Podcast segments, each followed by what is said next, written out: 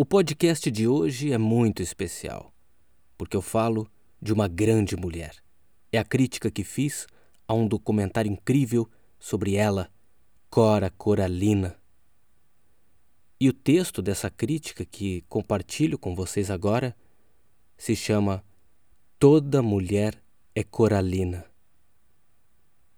Normalmente, quando assistimos a uma obra que traz uma grande história de vida, de alguém que foi do tamanho de uma imensidão, dessas em que as aves se perdem voando, somos pegos em lágrimas quase sempre na metade ou no final.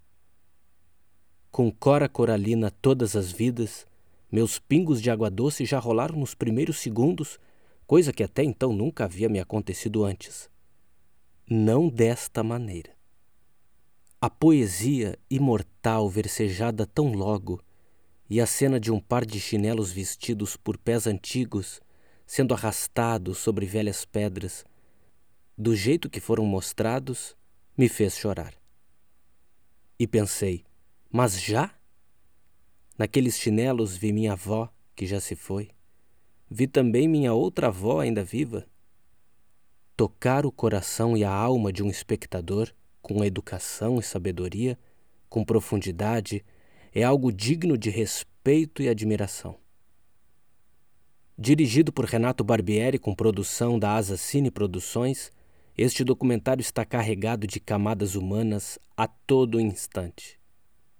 Está preenchido de olhar e de olhares sobre uma mulher que esteve muito à frente da sua época.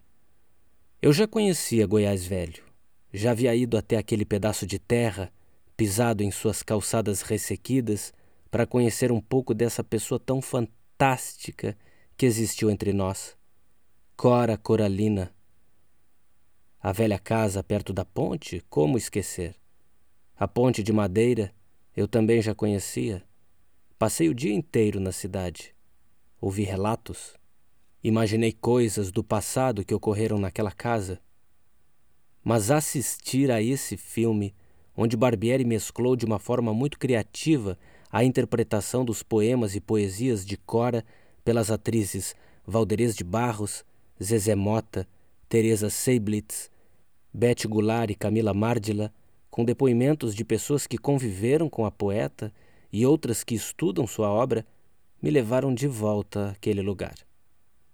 Eu voltei à velha casa e ao cheiro das suas roelas pelas lentes do diretor as atrizes, incluindo uma linda criança, estão todas de parabéns. Uma delas lembra muito minha mãe, também grande mulher. A todo instante vemos a presença de Cora Coralina em cada ângulo, em cada respiro de vida que ela teve. A direção soube aproveitar cada pedacinho dos passos que ela deu para nos trazer fotografias vivas de um tempo que não volta mais. Um roteiro pensado cuidadosamente também aparece numa estrutura forte e delicada ao mesmo tempo. Um fogão a lenha ardendo em brasa, uma panela fervendo doces para vender, pois Cora foi doceira de mão cheia, e demais imagens riquíssimas. Aqui são exaltadas as façanhas de alguém que soube ousar e abusar da coragem num tempo em que mulher era feita para cuidar da casa e ponto final. Cora Coralina, Todas as Vidas, tem uma missão educacional, pois é um documentário claro, e nos fornece histórias, imagens, vídeos caseiros e curiosidades, mas acima de tudo atinge o coração de nós, espectadores. Um ótimo trabalho. Todas as mulheres são coralinas, pois todas se veem e se reconhecem nessa que jamais se arrependeu dos seus percalços. Ela soube juntar os cacos de cada idade que alcançou e fazer o maior doce de todos: literatura. Coralina, um nome que lembra cristais e pedras coloridas.